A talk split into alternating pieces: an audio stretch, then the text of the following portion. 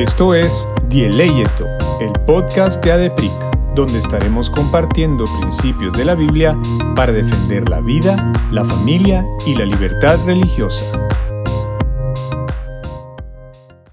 Hola a todos, bienvenidos al episodio número 16 de Dieleyeto. El tema de hoy se llama La importancia de la Biblia. ¿Por qué defendemos los principios revelados en ella?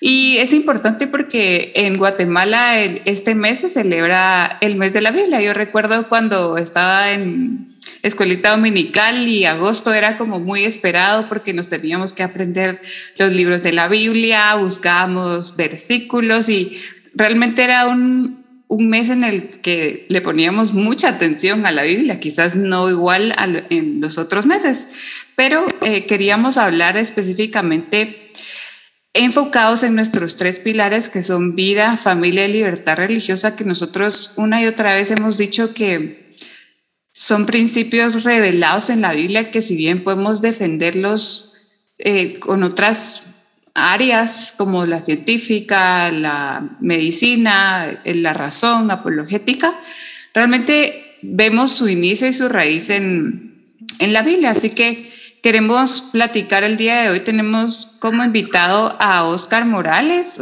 Eh, es pastor en Iglesia Reforma, escribe en Coalición por el Evangelio. Oscar es papá, es esposo.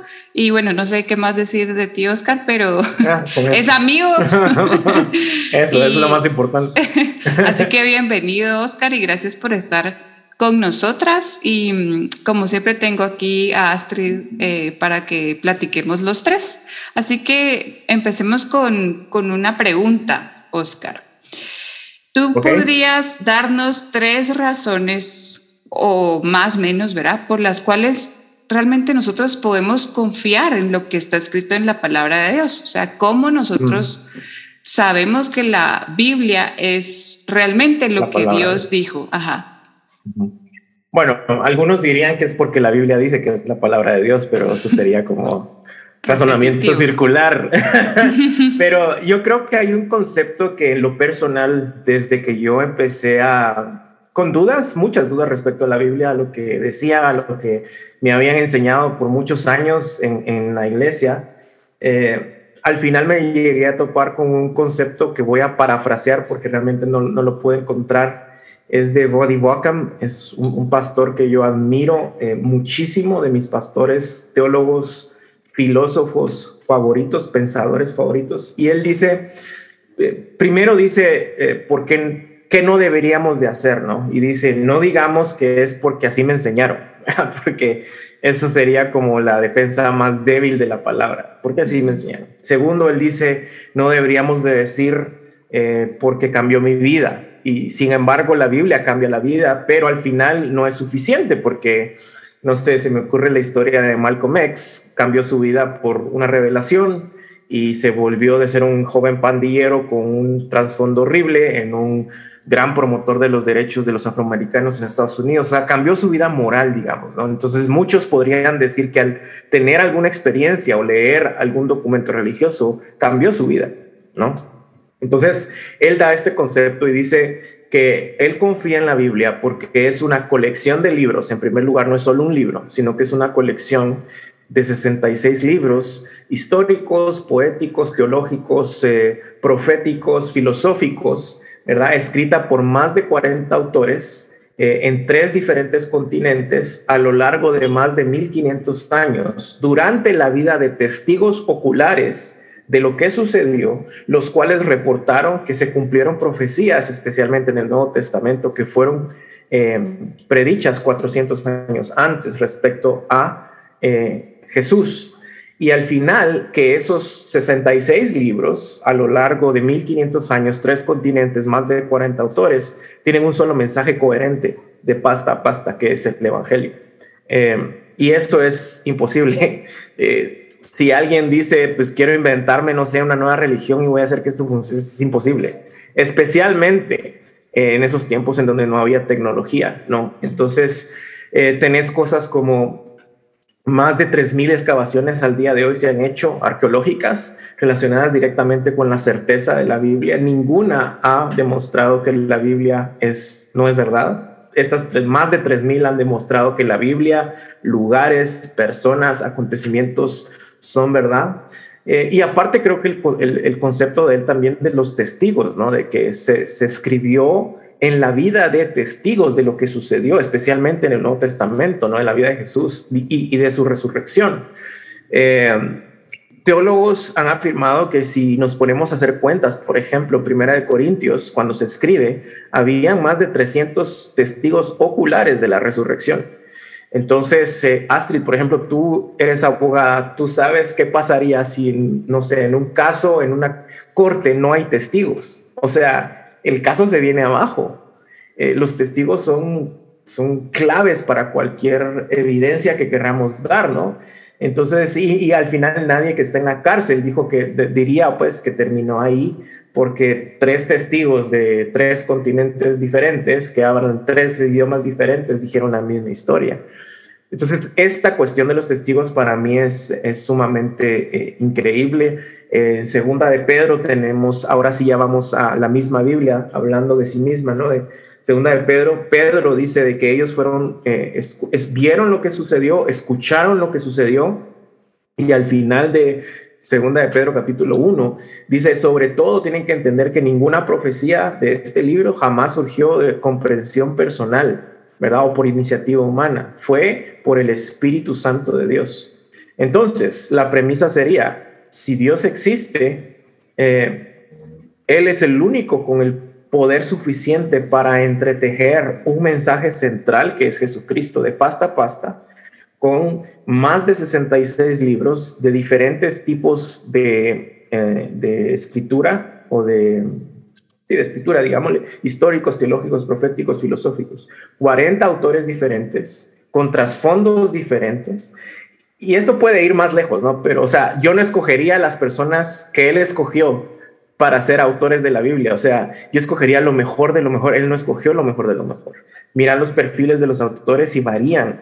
Eh, pescadores, eh, hasta maestros, hasta doctores. O sea, hay una eh, increíble coherencia, ¿no? En su mensaje principal, con todo este background de diferentes idiomas, trasfondos, tipos de texto, eh, continentes, culturas.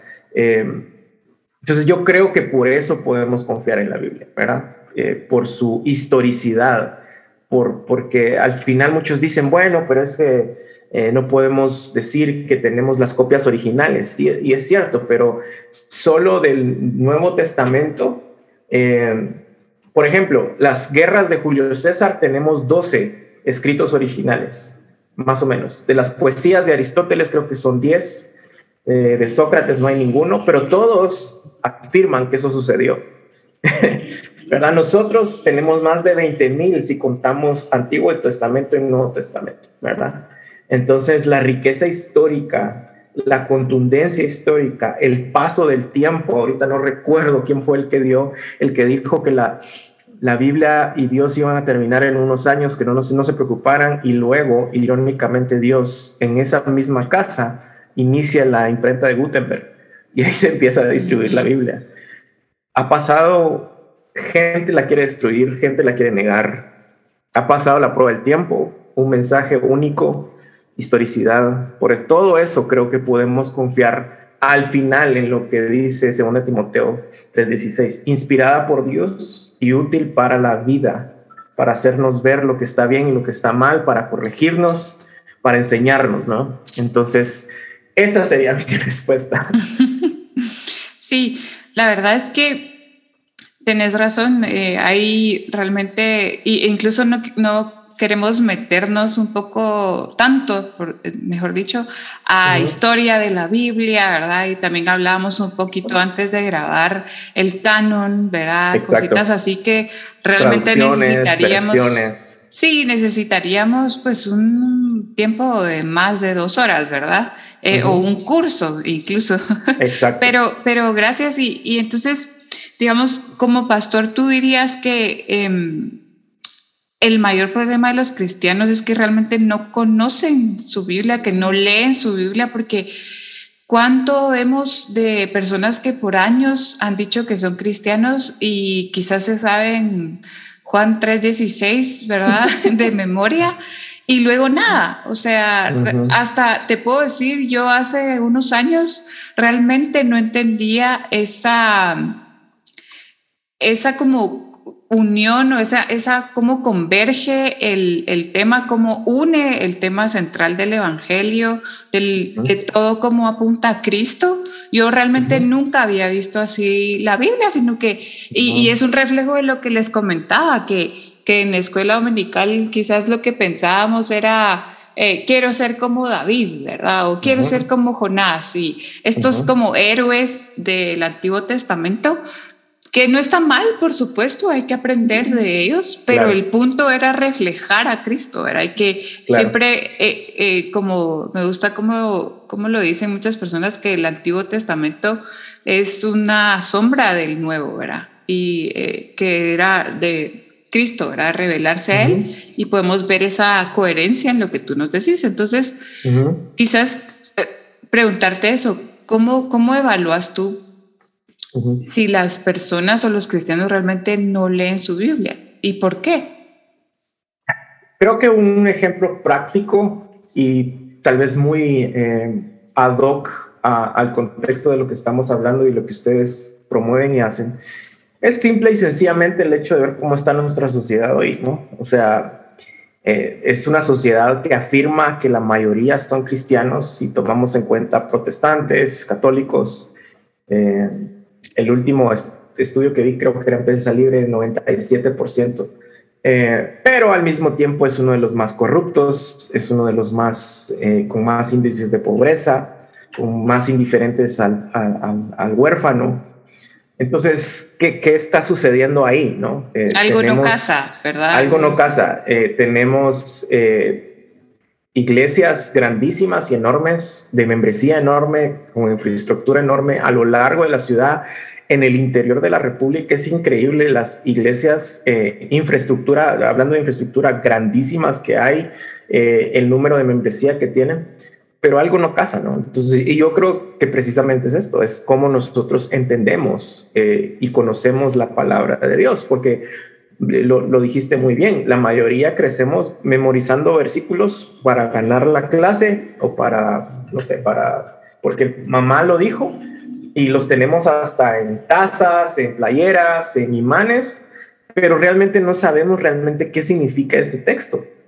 Y la mayoría de veces cuando ya estudiamos realmente la Biblia y vemos ese texto decimos, wow, no significaba nada de lo que yo pensaba que significaba, ¿verdad?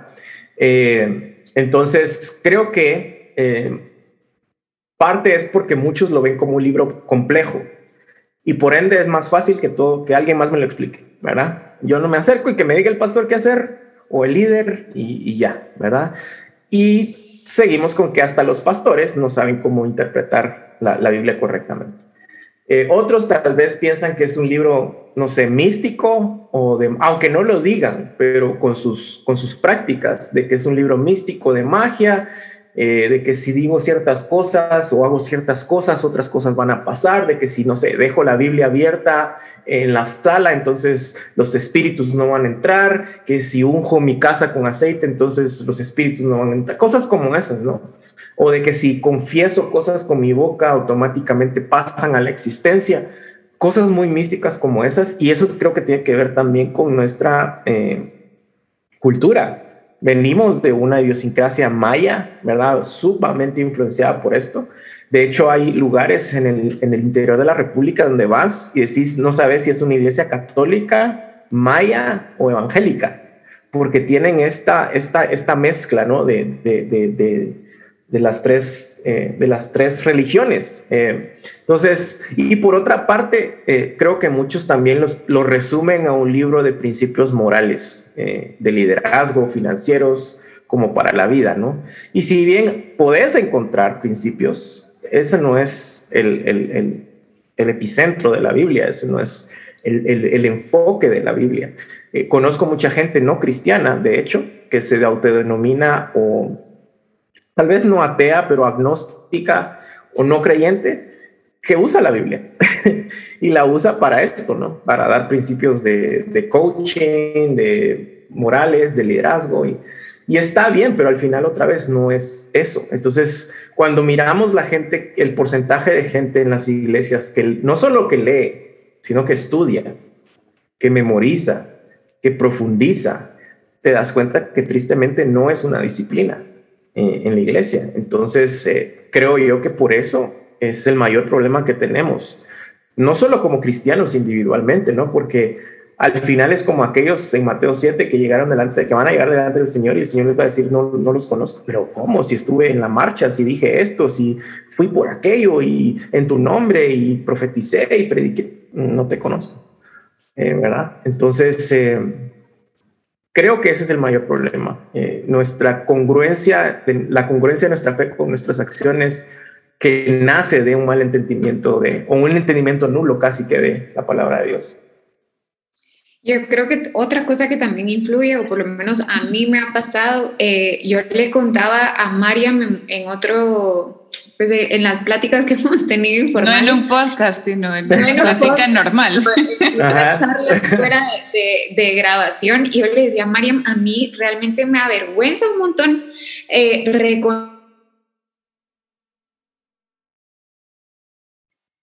Creo que se cortó un poquito así. Sí. Uy. Eh, ella lo que me comentabas, y no quiero poner sus palabras, en mis palabras, ajá, pero lo hemos platicado, que, que realmente no había leído la Biblia completa, o sea, digamos, y, y a, y a conciencia, digamos, ¿verdad? Sino que eh, Astrid me comentaba, una vez recuerdo que estaba leyendo Job, y, le impactó demasiado. O sea, me dijo, yo nunca había visto Job como lo veo ahora. Entonces es algo tan lindo porque es algo que solo el Espíritu Santo puede hacer en ti, ¿verdad? Claro. Pero, pero es hasta más importante no solo como interiorizarlo, sino contárselo a alguien más, porque eso quería decir, o sea, ella se dio cuenta que aunque era cristiana desde hace eh, muchos años, digamos, eh, le estaba contando que me, que me habías contado, ya regresó Astrid para los que nos escuchen y los que nos vean, pues ya regresó. Pero le estaba contando. ajá. Entonces, no sé si querés comentar por ahí o. Sí, mi experiencia con Job, digamos, y, y es un poco más profundo el hecho de que jamás he logrado leer la Biblia de pasta a pasta. O sea, hay, hay ciertas cosas que yo digo, bueno, sí, he empezado un libro, lo estudiaba, lo veía, por ejemplo, Job, que cuando yo lo estaba leyendo le decía a María, yo no sabía que esto existía en la Biblia, o sea, jamás lo habían dicho, o por más que la, la iglesia a la que asistamos tenga una base bíblica, algo que realmente eh, nos pongan en las pantallas los versículos, hasta ahí se queda a veces nuestra lectura de la Biblia, ¿verdad? Lo que los versículos que el domingo nos presentaron en la iglesia. Y es tan importante que nosotros tengamos esa disciplina espiritual de, de leer la Biblia, porque además eh, hay otra característica que es súper importante y es que está viva a diferencia de cualquier otro libro que exista en la faz de la tierra o que vaya a existir en la faz de la tierra, el único libro, por así decirlo, que, que tiene un efecto y una eh, vida en sí mismo, digamos, por ser la palabra de Dios, es la Biblia. Y, ese, y también el proceso de leer la Biblia para quien lo está leyendo es difícil, o sea, no es un libro de motivación, que nos va a subir el ánimo para, cuando estemos. De hecho, te lo baja la mayoría de veces. Sí, cuando uno reconoce la, la realidad, digamos, de, de, de, qué es lo que realmente somos y del sacrificio que Dios hizo y esa historia de central del evangelio que está desde el primer versículo hasta el último, tú te das cuenta que ese libro te va a afectar. No, no es un libro que realmente si lo estamos leyendo, si lo estamos eh, meditando y si tenemos esa disciplina, vamos a ser los mismos. Entonces, también eso afecta un montón. Si yo me leo una novela romántica o una comedia o un drama, em, no sé, los cinco pasos para ser más productivos, ¿verdad? todo eso es fácil de leer, la Biblia no pero lo, el proceso y el cambio que vamos a tener nosotros eh, al, al, realmente estudiarla y dejar que el Espíritu Santo nos, nos vaya revelando qué es lo que está ahí es, es importantísimo. Y eso nos lleva a, a otra pregunta que quisiéramos eh, hacerte, Oscar, y es si afirmamos realmente que, que la Biblia es la palabra de Dios, que ahí encontramos nosotros las respuestas que necesitamos, nuestra historia, nuestro origen, quién es Dios, que ahí lo podemos conocer. Eh, vemos como, como hablábamos nosotros en otros episodios, que hay tres principios revelados y que son los principios que nosotros defendemos en, en. Eh, la dignidad humana, el segundo, que es el, el, matrimonio y la familia que fue creada por Dios, ese diseño, ese modelo con los roles. Eh, que Dios ha diseñado nuestra sexualidad.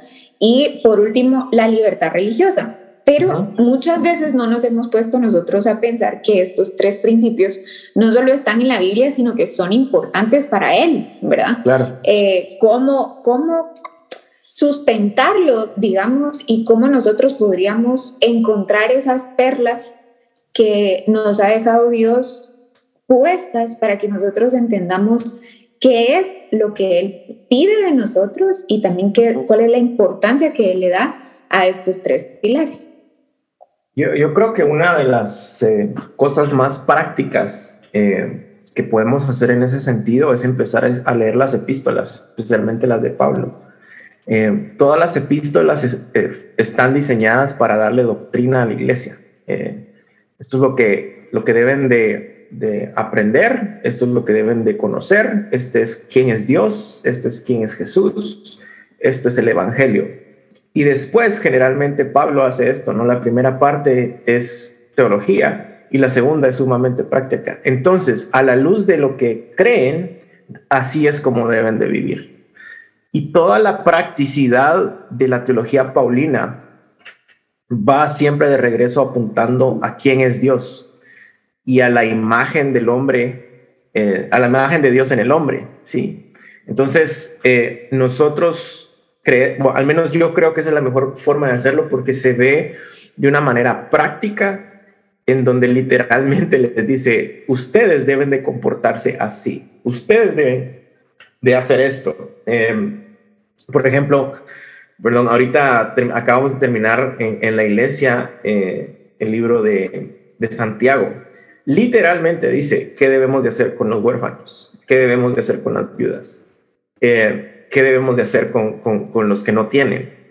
Entonces el problema de nuevo, volvemos al punto anterior, ¿no? En donde si vivimos de domingo a domingo nada más con lo que nos dan en nuestra iglesia, en primer lugar eso no es una vida cristiana, es una vida religiosa. Pero eh, si lo que nos dan el domingo no es necesariamente todo el consejo de la palabra de Dios, ¿Por qué? Porque pues tal vez, no sé, los salmos son más bonitos o las historias de los hombres y los héroes de la fe son más bonitos, lo cual siempre va a tener una aplicación o debería tener una aplicación.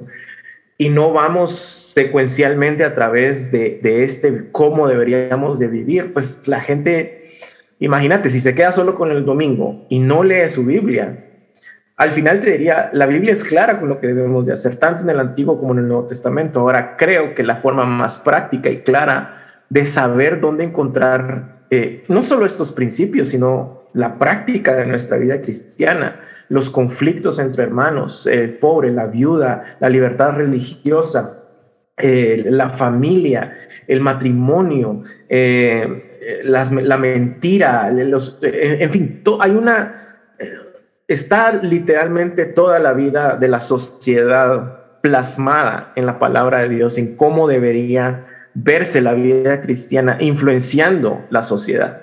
Tal vez las dos más, eh, más claras, aunque todas son claras, es eh, Colosenses y luego Efesios, que es como una, amplia, una ampliación de Colosenses, en donde literalmente tenés eh, padres, o sea, familia, ¿verdad? Padres o matrimonio, padres e hijos, hijos y padres, eh, trabajadores y empleados, eh, y una sociedad entera funcionando bajo la luz de la palabra de Dios, bajo los dones del Espíritu Santo. Entonces, eh, creo que cómo es, es, es, leyendo la palabra. Ahora, quisiera agregar algo ahí.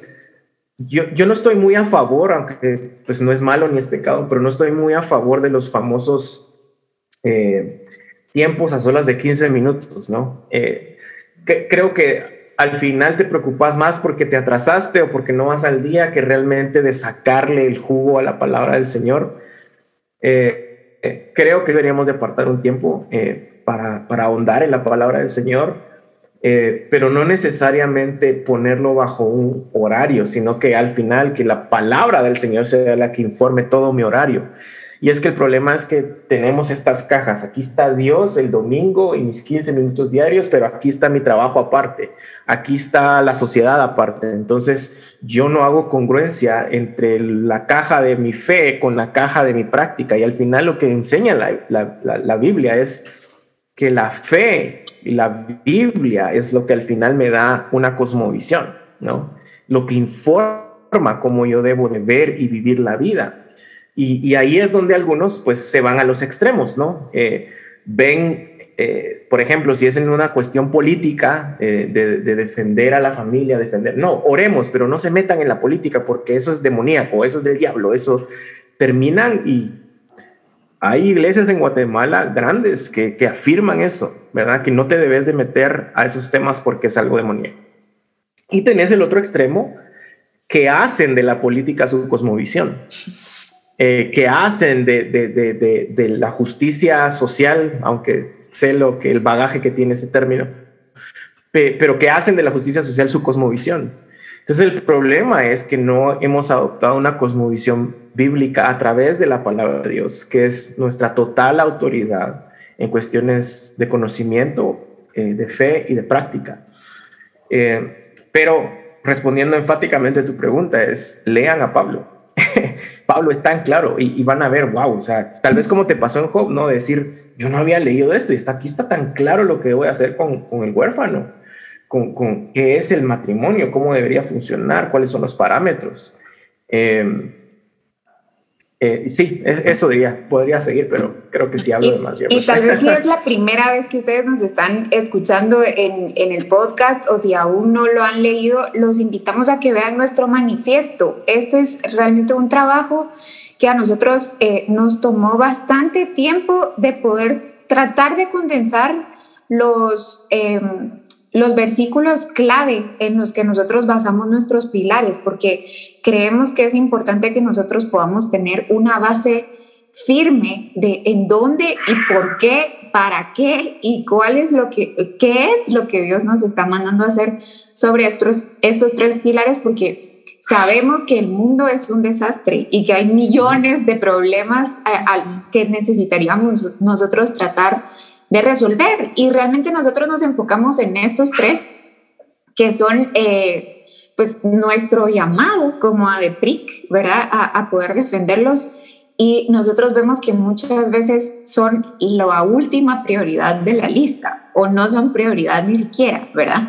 Entonces, sí los invitamos a que, a que vayan a ver nuestro manifiesto, que entren a nuestra página y que puedan conocer un poquito más qué es lo que nosotros hemos encontrado que, que Dios establece como principios en estos tres temas para que eh, también vayamos viendo cuál es la, la dirección en la que nos tenemos que mover.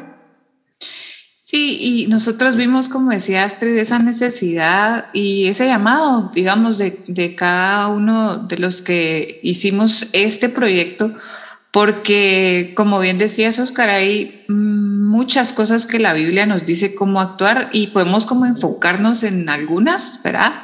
Como principios, pero nosotros precisamente nacimos para contrarrestar esta influencia de la revolución sexual y, todo este pensamiento que realmente es contrario a la Biblia, ¿verdad? Y, digamos, viendo un poco más eso, ¿Tú crees que hay, eh, Oscar, siendo pastor, ¿verdad? De, hace ya varios años, realmente hay una necesidad de capacitar a la iglesia? O sea, en principio, digamos, podríamos preguntarte solamente, digamos, ¿crees que en los cristianos hay siquiera interés? Yo diría que vida y familia como para adentro, o sea, así, ¿verdad? O sea, eh, yo soy pro vida, o sea, de plano, si soy cristiano, tengo que ser pro vida, ¿verdad?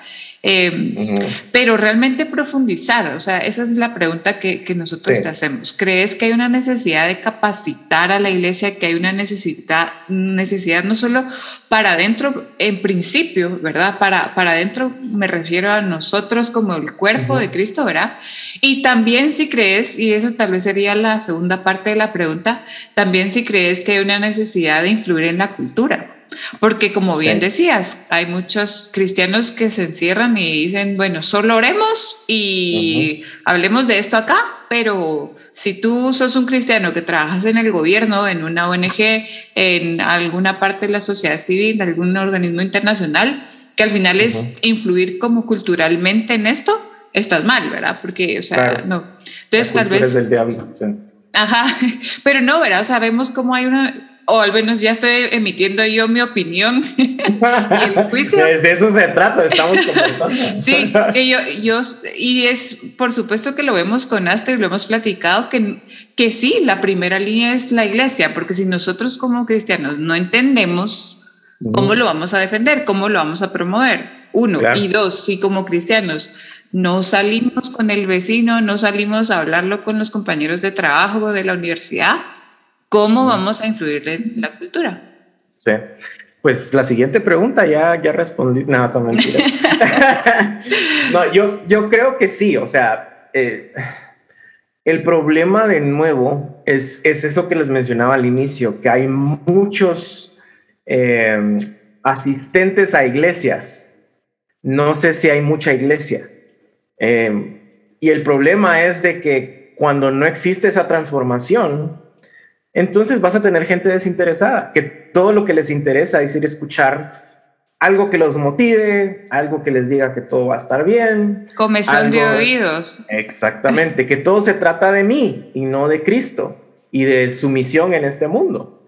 Entonces, eh, yo, nosotros siempre decimos, si, al salir de, la bodega, o sea, de, ahí donde estamos, en Iglesia Reforma, tú salís motivada porque tú sos el héroe, porque tú sos el centro, porque tú sos muy bueno, porque tú sos muy, nice, porque todo te va a salir bien, difícilmente creo que escuchaste el, Evangelio. Si saliste eh, con un corazón contrito, arrepentido por cómo hemos pecado, si saliste diciendo, wow, qué gracia la del Señor Jesús, qué increíble Jesucristo, y, no mencionando a la iglesia, ni al pastor, ni a los... Ahí vamos por la... Pero hasta que eso no suceda, difícilmente vamos a tener gente interesada, porque al final lo que tenemos es un montón de gente interesada en su rancho. Como decís muy bien, si se trata de algo que va a amenazar a mi familia, yo saco las garras.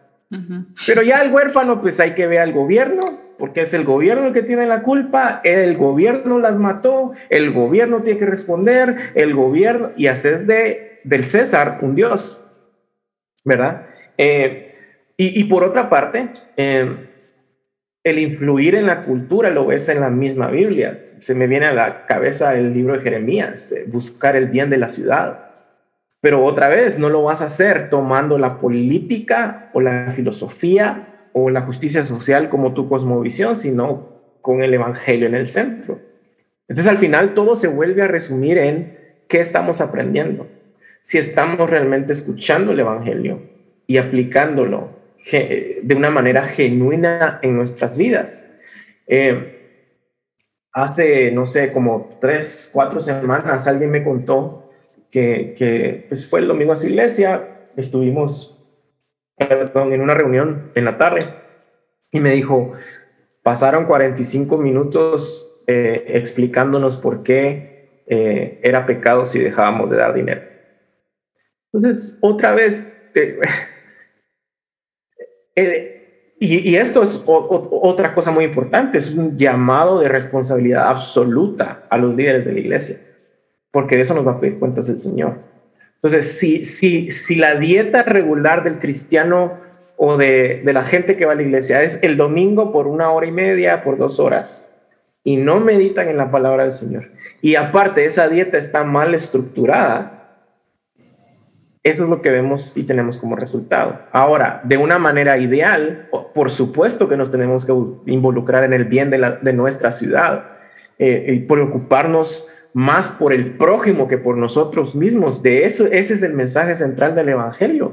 Cuando los discípulos están discutiendo quién va a ser el mayor y quién se va a sentar a la par de quién, Jesús les pega una trapeada y les dice, hey, el costo del discipulado no es ese, el costo del discipulado es otro, ¿verdad? Eh, entonces, eh, creo que lo que nosotros vemos y lo que estamos viviendo es, son, son nada más síntomas o secuelas de una mala nutrición bíblica y un llamado a, a, buscar nuestro, nuestro, crecimiento espiritual, a hacer preguntas, a, cuestionar, a, ver en dónde es que nosotros estamos llamados a, levantarnos como iglesia, que es la primera línea, ¿verdad? Eh, por los, por la familia, eh, por el huérfano y por la libertad religiosa. O sea, incluso cuando, cuando tocas cuestiones de tema de libertad religiosa y miras las discusiones en Internet, eh, da lástima ver cómo piensa la iglesia, cómo piensan los líderes organizados de la iglesia evangélica en Guatemala, los grupos de pastores y, y otros títulos que se juntan a hablar de estas cosas y lo que propone da, da pena realmente. Y ¿cómo no va a estar así Guatemala? ¿Verdad? Entonces yo creo que al final el primer reto viene de la primera pregunta. ¿Qué tanto estamos leyendo, estudiando la Biblia? Y, y quiero dejar nada más esta aclaración. Eh, hay un principio que se llama el principio de perspicuidad de la, de la Biblia. Sí, la Biblia es un, un texto complejo, pero así como lo puede agarrar alguien en la montaña más recóndita de Guatemala sin instituto bíblico, sin un pastor, con el poder del Espíritu Santo y un corazón deseoso realmente de aprender lo que está ahí, él lo va a aprender y él lo va a ver. El problema es otra vez que nos hemos acomodado lo que diga el pastor, lo que digan los líderes y no hemos cuestionado nada. Entonces yo no creo que sea algo en donde, bueno, si el pastor no me enseña, pues ni modo. No, o sea, cada cristiano es responsable de agarrar. El ejemplo de Astrid otra vez con Job de agarrar la palabra, leerle y decir, wow, yo no había visto esto en la palabra de Dios. Qué increíble es esto y cómo esto me está transformando y cómo esto me está llevando a Cristo. Entonces, respondiendo a tus preguntas, sí hay una necesidad urgente, más, más que de capacitar, creo que es de sensibilizar. Y es esto que, que te comento, ¿no? Porque la, sin, no podemos capacitar sin, sin sensibilizar si no sensibilizamos a la iglesia de decir, hey, esto es importante, difícilmente vamos a tener gente que se quiera capacitar. Entonces, de hecho, ese es, tú lo conoces, Mariam, no sé si tú lo has oído, Astrid, tenemos un ministerio en la iglesia que, se, que es dedicado al, a los huérfanos, se llama Somos. Y el primer propósito es sensibilizar a la iglesia. Y después viene la capacitación, ¿verdad? Y cabal, se sensibiliza a la iglesia a través de estos medios, de estas pláticas, de artículos, de, ¿verdad? Eh, pero si no sensibilizamos, difícilmente va a haber gente que quiera ser capacitada porque estamos llenos de un evangelio en donde yo soy el centro, yo soy el héroe. Y si no soy yo, es mi líder, es mi iglesia, es la organización y, escuchamos y escuchamos acerca de lo increíble que, que es la iglesia y la organización y lo que nos ofrece y Cristo está ahí en el aire, ¿no? En, todas estas cosas. O del otro extremo que mencionaba, que es sumamente místico, en donde hacer esto es pecado, así que ni lo hables. Eh, la enseñanza de los ochentas sigue de otras formas, pero sigo en la iglesia. A mí me dijeron, serví en la iglesia, dedícate a la iglesia 24/7, Cristo ya va a venir, mira, no, no vale la pena ni estudiar porque el Señor ya va a venir por los suyos y si no te encuentras sirviendo y si no te encuentras, o sea, es una, es una bien fea, pero otra vez viene de un mal entendimiento de las escrituras. ¿Y qué le dirías, Oscar? Que yo te escucho, te escucho y, pienso en las redes sociales, ¿verdad? En las discusiones que nosotros vemos actualmente en las redes sociales, en donde eh, no solo se desacredita a cualquiera que diga que es cristiano, por ejemplo, si yo, si mi carta de presentación o si en algún momento de algún debate, una conferencia, lo que sea, una, una interacción social se descubre, por así decirlo, o yo presento la, realidad o la verdad de que soy cristiana, que soy eh, seguidora de Jesús, automáticamente hay un descrédito y, y creo que va mucho ligado a lo que tú decías de la cantidad de personas que dicen ser cristianas pero que no actúan como tal, es decir, la falta de coherencia que existe entre nosotros. Pero, ¿qué le dirías a alguien si, si es que nos está escuchando y dice, y es que yo ya perdí la fe? en la iglesia, yo ya perdí la fe en los pastores, yo ya perdí la fe en la Biblia, es más, hasta estoy cuestionando eh, mi propia fe, mi propia creencia en, Dios, en Jesús, porque todo está infectado, ¿verdad? Eh, ahorita incluso nosotros la semana pasada en un blog que tenemos en, en ADEPRIC, se llama Luminares, estábamos traduciendo un artículo que habla acerca de los cinco cimientos para la destrucción de la fe. Eh, y específicamente en la ética sexual se enfocaban ellos, ¿verdad? Mm. Pero están justamente los cinco ejemplos que tú nos estás poniendo en, en este episodio. ¿Qué le podríamos decir a ellos, que a los que nos están escuchando, acerca de esa decepción total, digamos, y, y cómo les podríamos dar una esperanza eh, para que vuelvan a encontrar ese, ese fuego y ese amor, la, la, la pasión por la palabra, que es donde nosotros nos queremos entrar ahorita, no en la filosofía, no en la ética, no en la cultura, no en los miles de libros que hay que explican por qué estamos como estamos y a dónde vamos a parar, sino la Biblia, ¿verdad? Eh, ¿Qué le dirías a ellos? Pues, pues yo les diría eh, que yo he estado ahí, como dicen los gringos, ¿verdad? Been there, done that, got the diploma. Eh, yo estuve ahí, muchas de las personas que son muy sólidas en su fe hoy en día, que yo conozco, eh, han estado ahí y eso es bueno. Eh, yo creo que una fe que nunca encuentra dudas y que nunca encuentra obstáculos para seguir creyendo, difícilmente es una fe eh, auténtica. yo diría que al final ellos deben de entender que nuestra esperanza en el hombre en sí mismo y por ende en las iglesias, en las organizaciones, debe ser muy baja. Eh, aquí está Mariam que te puede decir cuántas veces nosotros repetimos desde el púlpito, no confíen en nosotros. Y no porque nos estamos haciendo los locos en nuestra responsabilidad pastoral, es porque yo entiendo que la Biblia me enseña que la diferencia entre un pastor que salió en el periódico con un gran escándalo sexual en Estados Unidos y yo es la gracia de Dios. Esa es la única diferencia. El problema de nuevo es nuestra cultura evangélica, en donde hemos, no solo nosotros hemos hecho, sino se han hecho personas que aparentan ser invencibles, sacrosantos, que, que no pecan, que no hacen nada malo. Eh, siempre pongo este ejemplo, cuando alguien estaba corriendo para la presidencia de la República, habló de su fe cristiana y le preguntaron, o sea que usted no miente porque es cristiano. Y era la oportunidad perfecta para ponerles en bandeja de, oro el Evangelio y decir, a cada rato, y por eso necesito a Cristo. Y, y esa es mi necesidad. Y él dice, no, no, no, yo, yo nunca he mentido, yo, yo soy un hombre. Y entonces decís, ¿verdad? Entonces, sí, sí, si así está el liderazgo, otra vez vuelvo al mismo punto, ¿cómo están las iglesias? Entonces yo creo que las personas que están dudando, es bueno que duden. Ahora, que duden de la humanidad es, bíblico. La, humanidad va cada vez peor y lo que nos sostiene eh, en una vida de arrepentimiento genuino y de cambio constante es el Evangelio. Por ende, su fe debe estar anclada en Cristo. Y la, misma Biblia lo dice, no confíen en el hombre, maldito es el que, aquel que confía en el hombre. Pero toda la confianza de la iglesia está puesta en sus líderes, eh, desde la iglesia católica hasta la iglesia evangélica. Eh, entonces, número uno, es bueno. Número dos, no, la, respuesta nunca va a estar en una iglesia y en el hombre, pero es importante. ¿Por qué?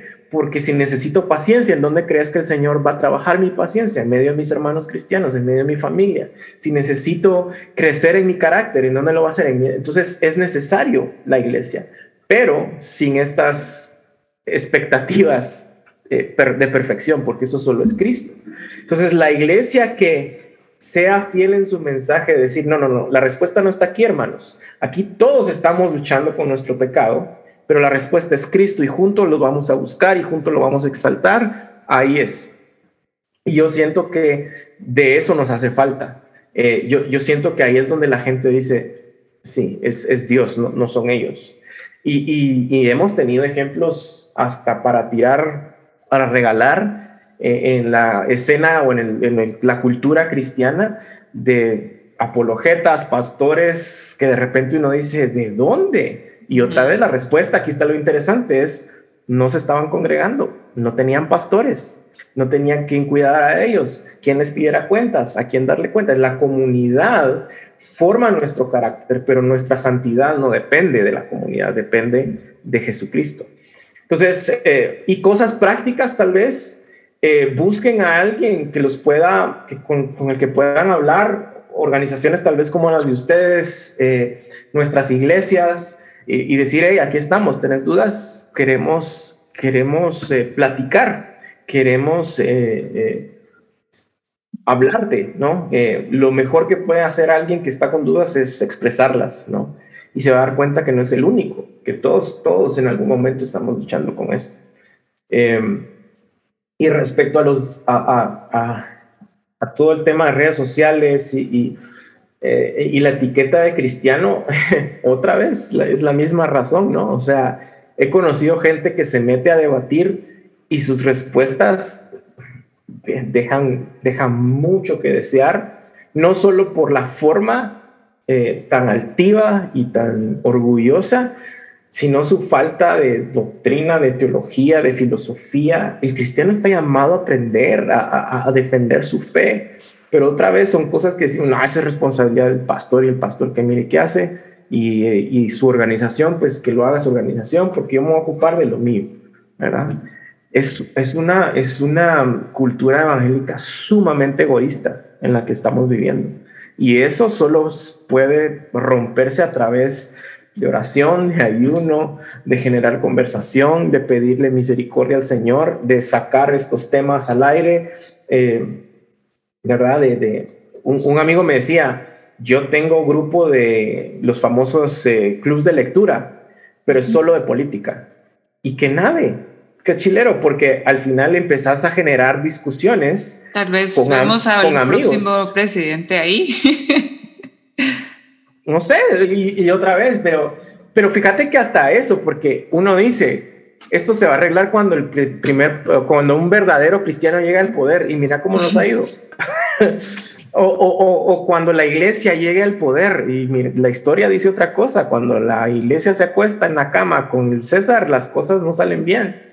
Entonces, eso hasta te hace pensar en cuál es tu doctrina respecto a la iglesia del Estado, eh, ¿verdad? Eh, ¿Tenemos que llegar ahí para, para cambiarla o es la iglesia realmente el frente primario de donde profetizamos? Profetizar no es adivinar el futuro, es hablar la fe, es hablar el evangelio, donde decimos, esto es pecado, eso no lo deberías estar haciendo, esto se defiende, esto se defiende, ¿verdad?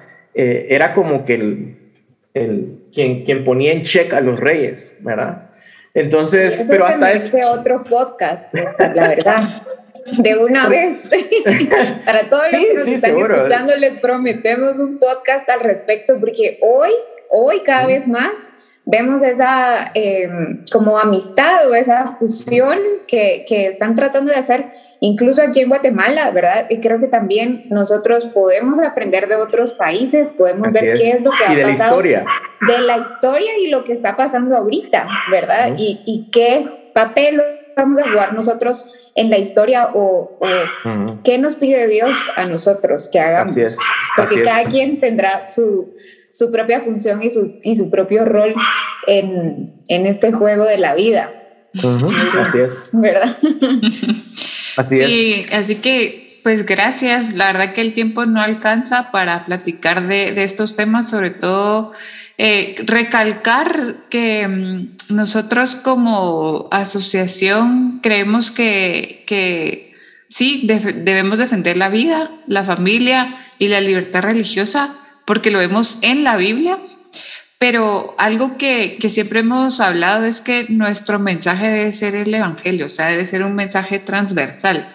No podemos solamente defenderlos por, como otras organizaciones que no son cristianas porque no habría esperanza eterna. Y yo eh, creo que eso es lo más importante, creemos que es lo más importante. es como irle a dejar zapatos a los niños que no tienen zapatos. Sin el Evangelio, los dejaste con el mismo destino, solo que con zapatos. Sí, totalmente. Le, no, hay esperanza, no cambia. La esperanza, ¿verdad? Totalmente. Así que yo creo que, es bueno recalcarlo y es bueno que, que concluyamos que, que, debemos estudiar más la palabra, sobre todo si estamos en este ámbito para defender estos tres pilares que ahora lo vemos en todos lados, porque sin ese mensaje no vamos a tener realmente una trascendencia eterna y, llevar esperanza a los que nos a los que nos escuchan. Así que gracias Oscar por tu tiempo. por la invitación y por estar con nosotros. Así que nos vemos a la próxima. Te esperamos en el próximo episodio. No olvides suscribirte. Síguenos en nuestras redes sociales como ADEPRICGT y para más recursos visita nuestra página adepric.org.